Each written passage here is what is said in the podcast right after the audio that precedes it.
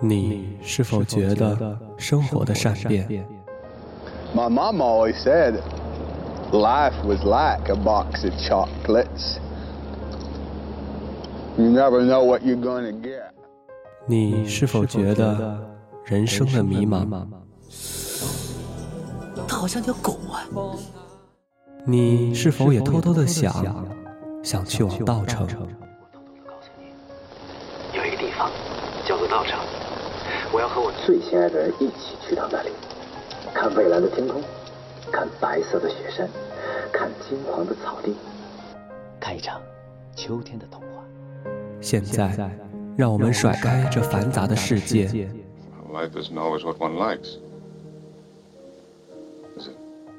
一起做一回追影者，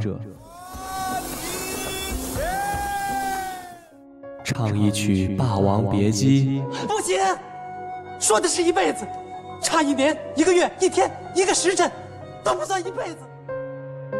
谱一首《云图》，That's it. The music from my dream. 回到那芳华少年，领了军装一定要照张相寄回去，让街坊邻居都知道你当兵了。做一回喜剧之王。努力奋斗。当幸福来敲门，You got a dream, you got to protect it. 我会永远记得那个追逐电影的少年。一九九七年过去了，我很怀念他。各位观众朋友们，大家好，欢迎收听本期《追影者》，我是你们的朋友 Olivia。我是你们的朋友 Elisa。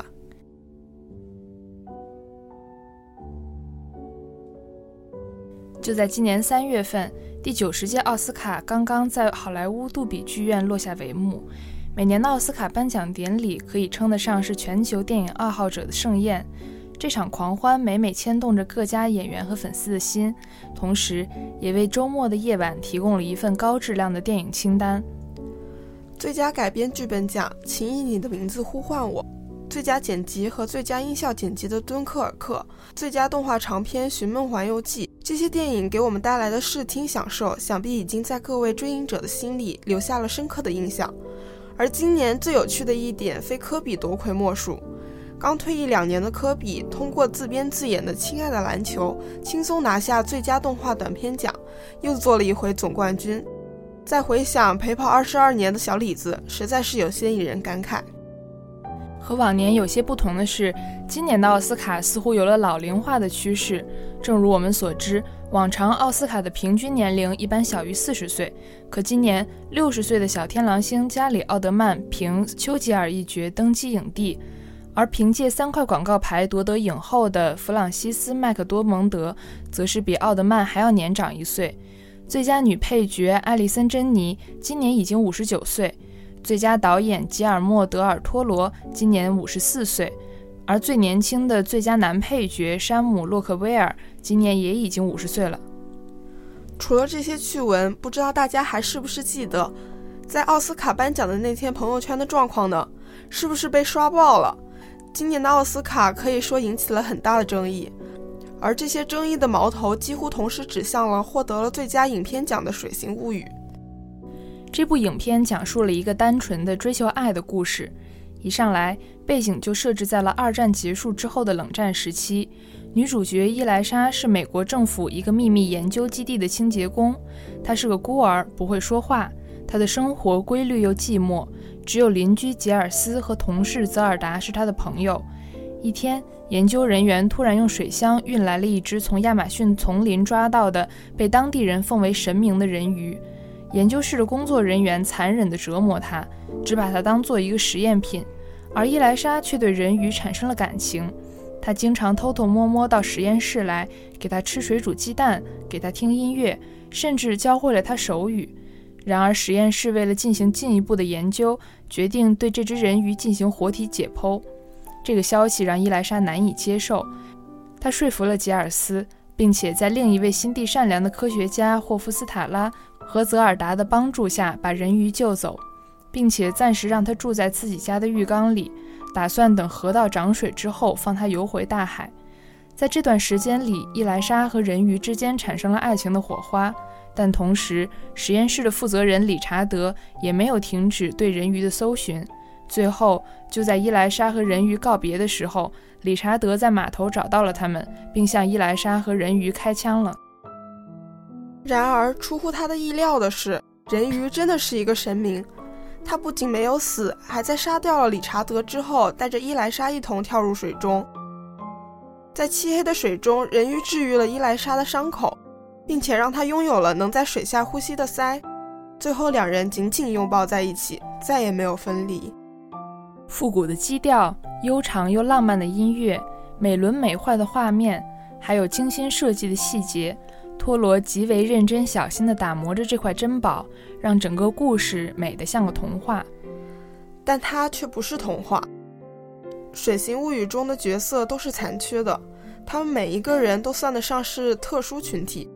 伊莱莎天生不会说话，邻居吉尔斯是个被广告公司开除的老画家，同时还是一个孤独的同性恋。伊莱莎的好朋友吉尔达是个黑人，他的婚姻沉闷繁琐，内心并不完全。而科学家霍夫斯塔拉则是苏联间谍，这个身份本身就把他推向了孤独和边缘。这些残破的人们聚到了一起，他们的外在虽然不尽完美，但他们却都有一颗善良、渴望爱的心。这也是为什么他们会被伊莱莎所打动，心甘情愿地帮他做违法的事情。这也是为什么在面对伊莱莎和人鱼的爱情时，他们能够接受得如此理所当然。同时，电影里实验室负责人理查德看上去是一个普通社会中的上层阶级成功人士。但他难道就是完美的吗？恰恰相反，理查德的家庭就像老画家最后画的那幅广告一样，漂亮的妻子、可爱的孩子，还有全家人脸上夸张到虚假的笑容。在整个电影中，只有他的家里是暖色调，然而他的生活只有极大丰富的物质。他与他妻子之间只有性，没有爱，甚至他对于伊莱莎极短暂的追求，都只是像捕捉一只猎物一样。他怕自己软弱，可如果抛开外表，他或许才是电影中最残破的角色。伊莱莎和人鱼之间纯粹的爱，跨越了一切残缺和丑陋。他们之间的爱是由灵魂深处产生的。这两个人是幸运的，他们找到了自己生命存在的另一半意义，并且可以在一起，仿佛永远不曾分离。人鱼展现出自己的神力，正巧是在伊莱莎把他救回自己家之后。这正是托罗导演想要表达出来的意思。真正的爱造就了奇迹。I've been reading books of old, the legends and the myths, Achilles and his gold, Hercules and his gifts, Spider-Man's control, and Batman with his fits. And clearly I don't see myself upon that list. But she said, Where'd you wanna go? How much you wanna risk? I'm not looking for somebody some superhuman gift, some superhero, some fairy tale bliss. Just something I can turn to, somebody I can kiss. I want something just like this.《然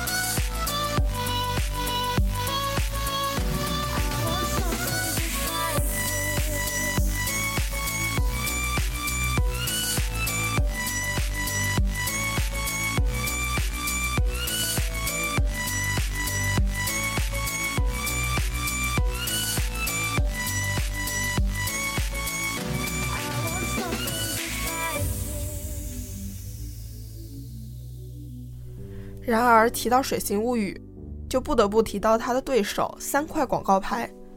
很多人都看好这部电影，而三块广告牌没有拿到最佳影片奖，可以说是这届奥斯卡最大的意外。不同于《水形物语》的浪漫和奇幻，三块广告牌一上来就用它的真实性压得人们喘不过气。米尔德利德的女儿安吉拉被奸杀，尸体还被烧成了焦炭。然而警察局追凶无果，绝望的母亲只能租下三块废弃的广告牌，和警察们展开了对峙。这部电影中有矛盾激化后的暴力和流血，也有人物内心细腻脆弱的展示。它涵盖了太多太多主题。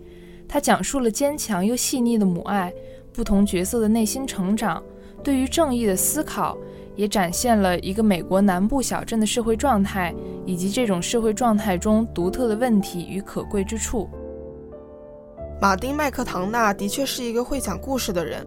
他非常善于运用镜头和剧本，把观众吸引的神魂颠倒，甚至随着角色一起呕心沥血。三块广告牌是一部非常有技巧的电影，《水形物语》的开头是像叙述童话故事一样，有一个第三者的旁白来拉开整个故事的序幕，而三块广告牌则直接把观众扔到了一个故事之中。女主角在一条鲜有人知的小路上开着车。这时候，路边三块十分破旧的广告牌吸引了她的注意力。观众此时一头雾水，努力从给出的这些普通的信息里找出线索，但电影里的人物却没给一点提示，就只是用他们自己的方式继续生活，丝毫不理会我们这些闯入者。这样的开头足够有悬念，同时这种陌生化带给观众的冲击感也很容易引出。观众对整部电影基调的整体感觉有些诡异，又有些压抑。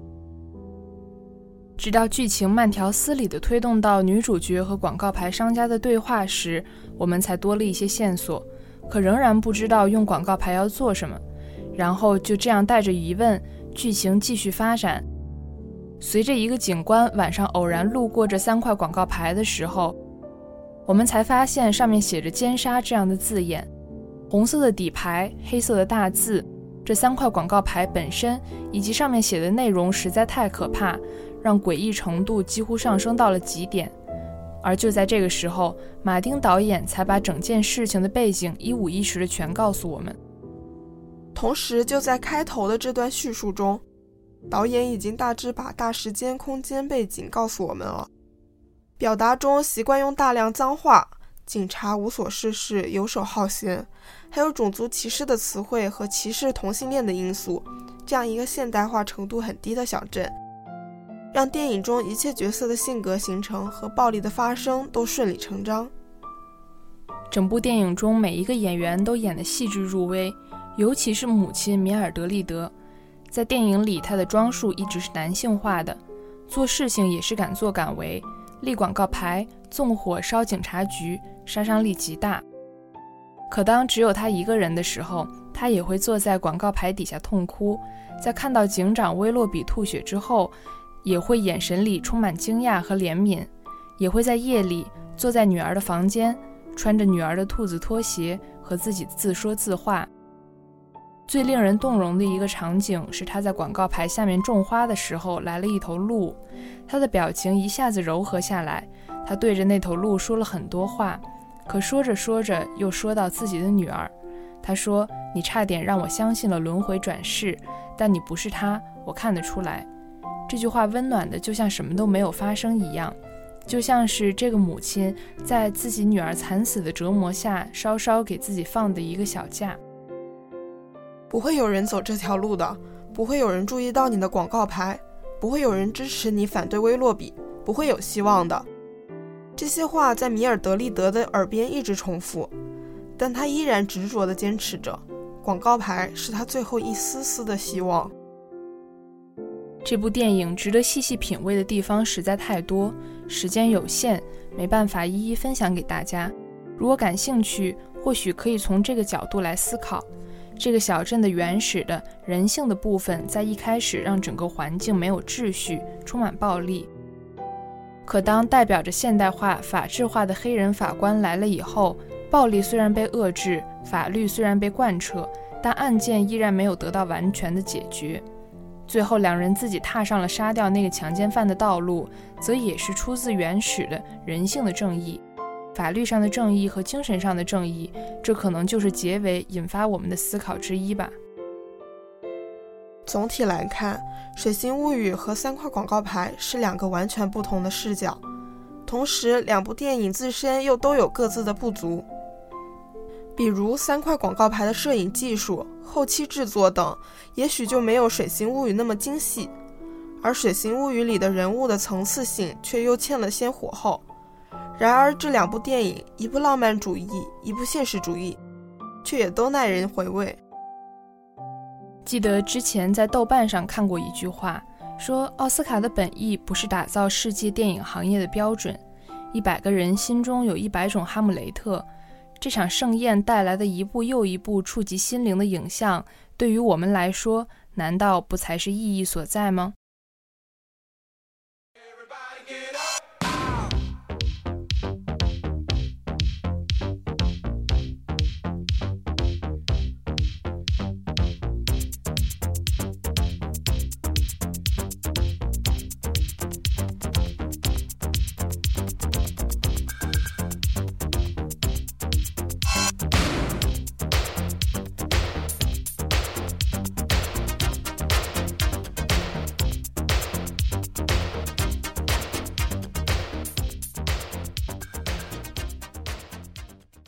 节目的最后，我们来看看最近有什么值得期待的电影吧。《大坏狐狸的故事》改编自法国同名绘本，描绘了三段温馨有爱、滑稽欢脱的法式谐趣小故事，正在白奖火热放映中，期待指数四颗星。《古墓丽影：缘起之战》由艾莉西亚和吴彦祖主演，讲述了劳拉·克劳夫年少时，他的冒险家父亲突然神秘消失。他拒绝接受父亲已经去世的事实，并暗下决心要解开父亲神秘死亡的谜团的故事。这部电影在四月五号星期四即将在白奖上映，期待指数三颗星。《环太平洋二：雷霆再起》故事发生在距离前作战乱结束十年之后的二零三五年。随着科技的进步，机甲更新换代，拥有了更先进的功能和更强劲的战斗力。但外星先驱仍对地球蠢蠢欲动，但海底虫洞再次被打开，进化而来的怪兽更加庞大且智慧，他们似乎酝酿着更具威胁的阴谋。地球再次陷入被巨兽侵袭的危机，面对机甲驾驶员的短缺，杰克与奈特这对曾经的机甲驾驶员搭档再次联手，不得不冒险率领从未有过实战经验的机甲学员们奋起抵抗。为守护住人类最后的希望，与怪兽展开硬碰硬的激烈一战。三月二十三号上映，期待指数三点五颗星。头号玩家讲述了在二零四五年现实世界衰退破败，人们沉迷于 VR 游戏《绿洲》的虚幻世界里寻求慰藉。马克·里朗斯饰演的绿洲的创始人临终前宣布，将亿万身家全部留给寻找他隐藏的彩蛋的游戏玩家。史上最大规模的寻宝冒险就此展开，由泰伊·谢里丹饰演的男主角韦德沃兹和数十亿竞争者踏上奇妙而又危机重重的旅途。这部电影在三月三十号即将上映，期待指数三点五颗星。花滑女王这部片子讲述了花样滑冰新人，虽然家境贫寒、天赋不足，却凭借母亲的鼓励和自身的不懈努力崭露头角，成为了世界顶级花滑男选手里奥纳夫的搭档。两人屡获佳绩，并坠入爱河，成为备受瞩目的金童玉女。花滑世界杯前夕，纳迪亚意外受重伤，人生跌至谷底，里奥纳夫也选择离开。心灰意冷之际，冰球运动员萨莎出现在纳迪亚的身边，两人由互相嫌弃发展出一段暖心的爱情。纳迪亚也在萨莎的鼓励下重塑信心，再次出发，靠着执着与坚持度过了漫长的恢复期。当他终于可以重返赛场时，他的伤势再犯，人生面临再次选择。这部影片在二零一八年二月十四号在俄罗斯放映。三月三十号将在中国大陆放映，期待指数四点五颗星。从无声的黑白的世界走来，走过流离，走过颠沛，遇过欢欣，遇过希望，然后来到我们眼前。我愿等在这路口，为邂逅更多如戏人生。我愿跟在你身后，像影子追着光梦游。感谢收听本期《追影者》，我们下期再会。夢ならばどれほど良かったでしょう未だにあなたのことを夢に見る忘れたものを取りに帰るように古びた思い出の誇りを払う戻らない幸せがあることを最後にあなたが教えてくれた言えずに隠してた暗い過去も。あなたがいなきゃ永遠に暗いままきっとも。うこれ以上傷つくことなどありはしないとわかっているあの日の悲